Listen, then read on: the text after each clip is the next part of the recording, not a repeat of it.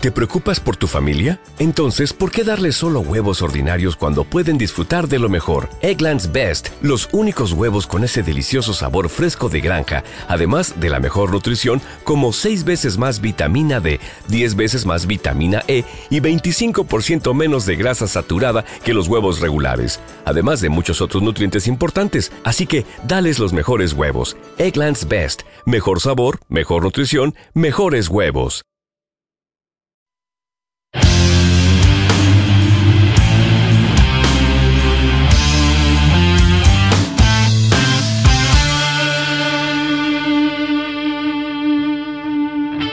Si se alejan los ojos que contemplan el fracaso,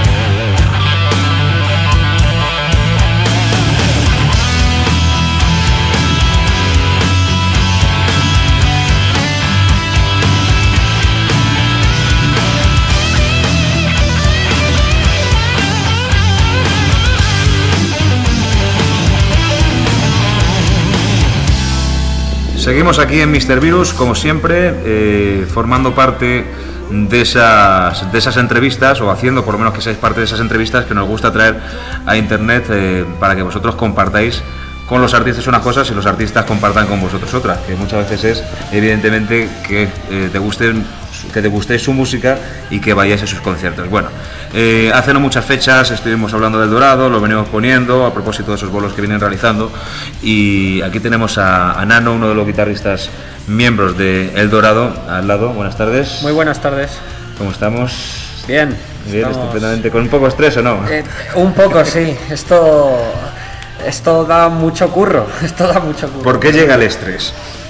Eh, por la cantidad de cosas que hay que hacer. Bueno, estrés. Estrés es una manera de hablar, ¿no? Simplemente estás muy ocupado, pero esto, estrés no puede dar nunca. Bueno, de momento los que estamos en la entrevista somos dos, no es tres, y vamos a hablar un poquito de los comienzos del Dorado, de una banda que de repente a mí particularmente me llega, eh, le pego una escucha y me encuentro con, con sonoridades muy interesantes, aparte de una muy buena producción con alguien de renombre que esté detrás. Pero si vamos por partes, primero, ¿cómo os formáis? Pues eh, nacemos como banda en enero del 2007. Somos músicos que ya venimos de otros proyectos eh, en el nivel underground, pero bueno, somos eh, músicos de rock de toda la vida. Entonces nos juntamos en el 2007, grabamos una maqueta y en enero del 2007 y en agosto del 2007 pues empezamos a grabar el disco, lo cual es una velocidad de vértigo. Ah, Pero vosotros veníais de otras formaciones antes, ¿teníais esa experiencia? Sí, veníamos de otras formaciones antes, pero bueno, ya te digo, a nivel underground, ¿no? Hemos hecho muchos estilos de música diferentes y hemos hecho muchas cosas diferentes que mm, no tienen nada que ver con este disco y con este proyecto. Este es nuestro proyecto, este proyecto lo montamos para hacer lo que nos gusta y como nos gusta. Bueno, de todas maneras, aunque no tenga muchas cosas que ver, sí que puede ser un referente para las personas que son abiertas de mente, que, que comentes un poco qué es lo que hacíais y qué es lo que os ha derivado a estos sonidos en el Dorado. Pues mira, eh, hemos hecho, yo he hecho metal de todas las clases, he hecho rock, he hecho blues, he hecho funk. Algunos de nuestros miembros han tocado en orquestas, con artistas, en fin, hemos tocado muchísimo en muchas partes diferentes. Pero las influencias son las que son y la, cara, la cabra tira al monte, ¿sabes? Y al final haces lo que te gusta. Lo que es evidente que sois una, eh, una banda experimentada, ¿no? Con, con un bagaje musical que en esta ocasión sí que teníais claro lo que queríais hacer. Sí, sí. Esto lo montamos después de vagar mucho, como tú dices. Cuando vas a una banda, un proyecto, otro, otro, otro, y resulta que en ninguno de ellos tocas ese estilo de música que mm, a ti realmente te gusta, con el que has crecido, pues al final ese proyecto no funciona. Así que montas tu propio proyecto del estilo de música que a ti te gusta. Mm. Bueno, a mí me da que, ah, independientemente de lo que habíais estado practicando y tocando por otros sitios, a nivel de musical, de estilos, eh, el hard rock es una cosa que siempre, de la que siempre habéis mamado, porque yo veo aquí muchas pinceladas en El Busca del Dorado, eh, eh, de, de alguna manera metidas de forma subliminal, ¿no? Sí, es que eh, no se pueden evitar, no se pueden evitar las influencias. Eh, nuestras influencias son, bueno, pues los 20 clásicos de siempre. Podríamos citar Zeppelin, Purple, eh, White Snake, Rainbow, en fin, los de siempre. Hay otras muchas influencias, pero quizá esas son las, las básicas, las principales. A partir de allí, el resto. Y bueno, pues eh, claro, si es el sonido con el que has crecido, el que has escuchado siempre, pues de algún modo mm, lo acabas eh, asimilando y bueno, te acabas saliendo en tus propias composiciones. Hay un tema como por ejemplo eh, el que da título al álbum, eh, En Busca del Dorado, que yo cuando lo escuché por primera vez, eh, de repente pensé que iba a sonar I surrender. Ah, sí. dun, dun. Tiene un guiño muy rainbow, ¿no? Tiene un guiño, sí. Eh, ya te digo, las, es que las influencias son cosas que es que no, no, no se pueden evitar, ¿no?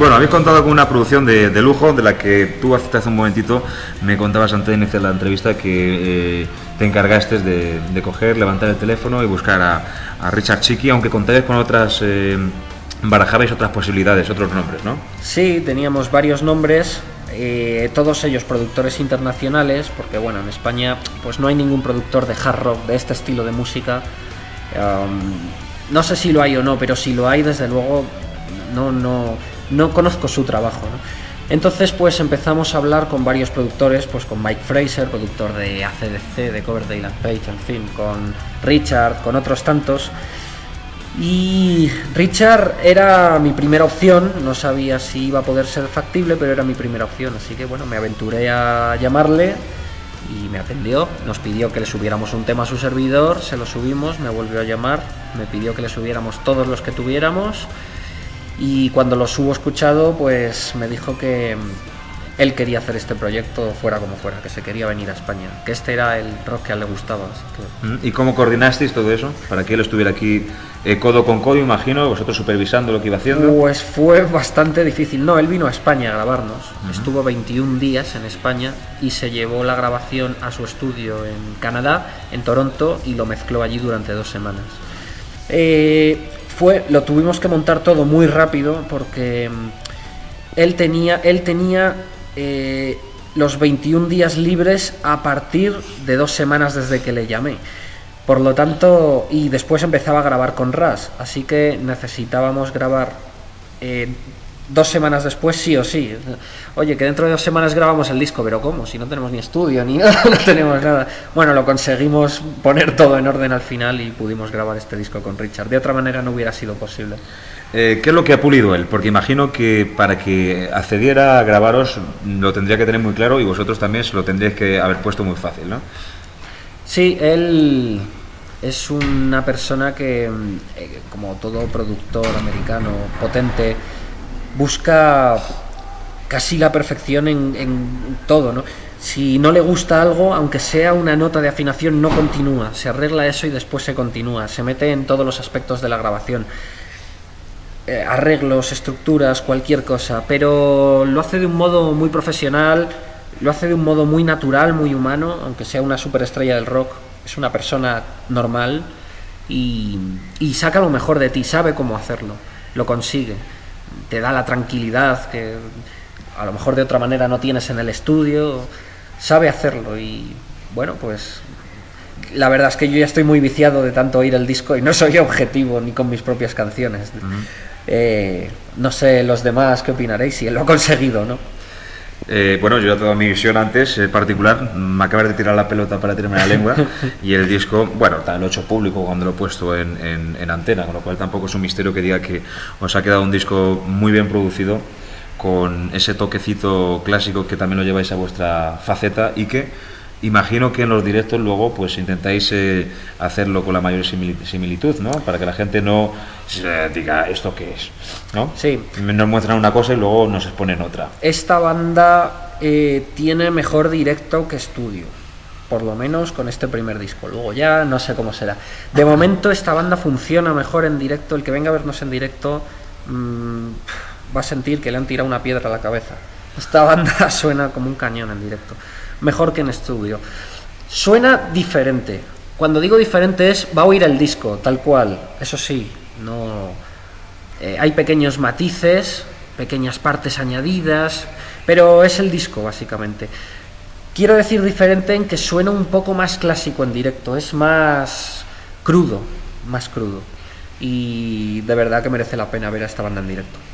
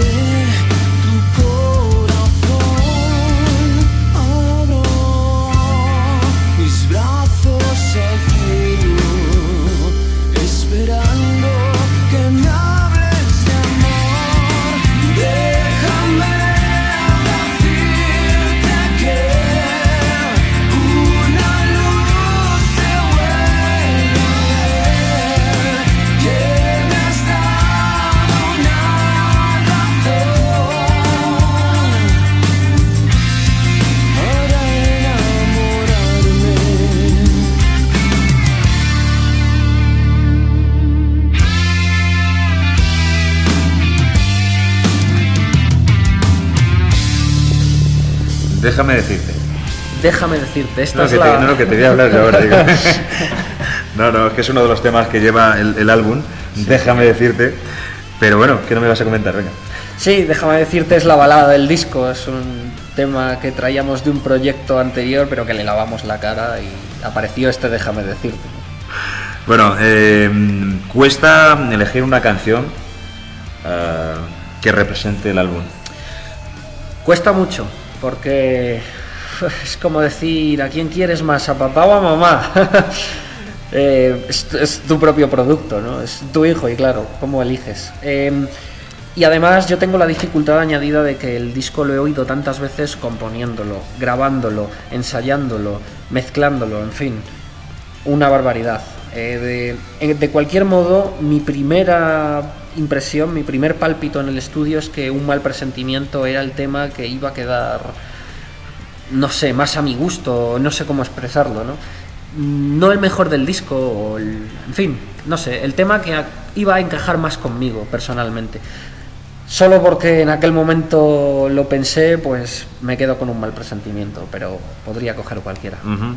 Yo el otro día decidí escuchar, eh, poner el jugador, después de haber estado escuchando previas y decir, ah, pongo esta, y según vas escuchando dices, no, me voy a colocar la otra, ¿no? Pero es a lo que me refería, y luego te queda ahí, dice, bueno, pongo cualquiera, ¿no? Que vayan conociendo poco a poco, canción a canción, sin que haya un single en concreto, que es lo que incluye este, este En Busca del Dorado. Sí, es, eh, en fin, el disco suena muy homogéneo, pero sin embargo tiene muchas cosas diferentes, muchos eh, matices, pequeños matices, y ningún tema suena igual que el anterior. Entonces hay un tema para cada persona. Es algo, una, una de las cosas que buscábamos. Evidentemente me vas a decir, y así es, que cada uno de los músicos que integráis el Dorado aporta su, su parte, si no, no sería el Dorado en conjunto. Eh, pero sí que yo me ciño más a dos pilares ¿no? que destacan, que son los rasgos vocales y, y esas guitarras tan macarras, tan crudas. ¿no? Bueno, em, lo- las guitarras, esa es la parte que me toca y que mejor. Bueno, las guitarras estuvimos eh, pues una mañana decidiendo eh, Richard y yo qué sonido de guitarra le íbamos a poner al disco. Teníamos cinco amplificadores diferentes en el estudio y 12 guitarras diferentes. Y estas eran los mimbres para crear guitarras. Entonces él me pidió que me llevara una serie de discos al estudio que él necesitaba eh, para tomar como referencias y otros que me gustaran a mí los sonidos de guitarra para que él pudiera trabajar sobre ellos. Y bueno, pues con haciendo, buscando combinaciones de amplis, guitarras, micrófonos, eh, dimos con los sonidos de guitarra y así los grabamos. Él tenía una premisa básica que era tú te tienes que oír muy bien porque si no no vas a tocar bien. ¿no? Bueno, pues él me puso lo mejor que pudo, yo me oía perfectamente. no sé si él estaba contento o no, yo mucho. y, y así quedaron guitarras omnipresentes y muy pesadas. que luego resaltan igual en directo o más. Sí, son. En fin, es compuesta por los mismos tíos y tocada por los mismos tíos. O sea que. Esto es el dorado en estado puro. Mm. Bueno, eh, en busca del dorado es un- una frase muy manida, ¿no? Eh, que a todos le vienen a la cabeza, pues, por películas antiguas, incluso por algún otro artista, ¿no? Así más de corte sprintinero en España, ¿no? ¿Sabes? Pero, ¿qué es lo que realmente se va a encontrar, aparte de todo esto que hemos dicho en, en cuestión letrística dentro del disco? Quien vaya buscando el dorado Bueno, vuestro. El Dorado escogimos el título y el nombre que da título al disco porque es un símil, eh, bueno, el Dorado como todo el mundo sabe es aquella ciudad medieval que de- se supone que estaba construida de oro y buscaban los conquistadores españoles y nunca la encontraron, pero estuvieron años y años en busca del Dorado porque les movía esa ilusión, ¿no? de encontrar el oro, les tenían que seguir adelante. Pues, eh, eh, y no había oro al final. Pues algo así nos pasa a nosotros, ¿no? Aquí la única, el único oro que hay aquí es la ilusión que tenemos por hacer discos como este, conciertos mm, cada vez mejor, en fin, por seguir haciendo cosas, cosas nuevas y cosas potentes. Entonces nos mueve la ilusión y vamos en nuestra búsqueda del dorado particular. Y de momento os está seduciendo y lo estáis encontrando. De momento no hemos tenido tiempo ni para pensarlo, porque tenemos tanto curro y tantas cosas que hacer que eh, yo creo que cuando nos tomemos unas vacaciones nos podremos replantear otra vez la búsqueda del dorado o qué camino seguir para encontrar esa ciudad perdida.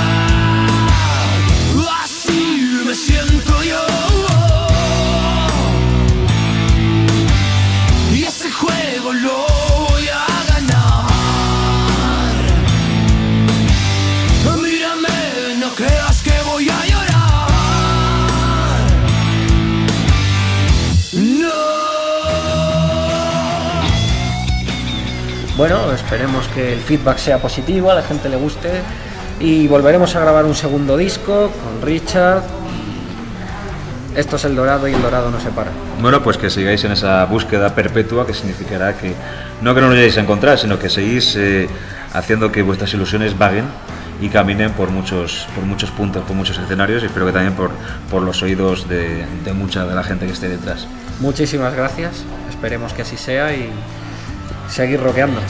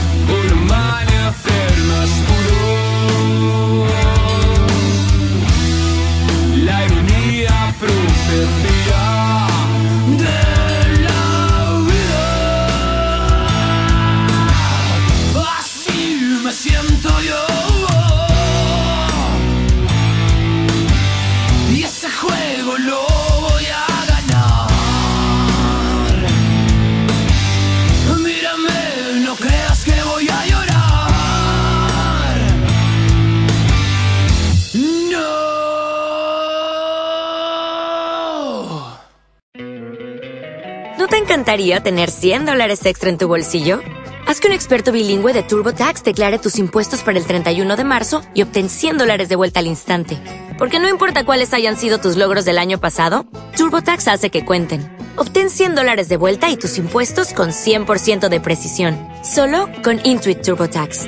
Debes declarar para el 31 de marzo. Crédito solo aplicable al costo de la presentación federal con TurboTax Full Service. Oferta sujeta a cambios o cancelación en cualquier momento.